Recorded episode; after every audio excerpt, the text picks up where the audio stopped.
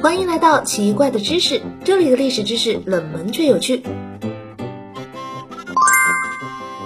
宋朝皇帝的生日也是一个节日，比如宋太祖赵匡胤的生日叫做长春节，宋仁宗赵祯的生日叫做乾元节等等。自从范仲淹死后得到谥号文正。之后，宋朝官员以谥号文正为人臣的最高荣誉。唐朝人爱喝茶，爱到什么程度？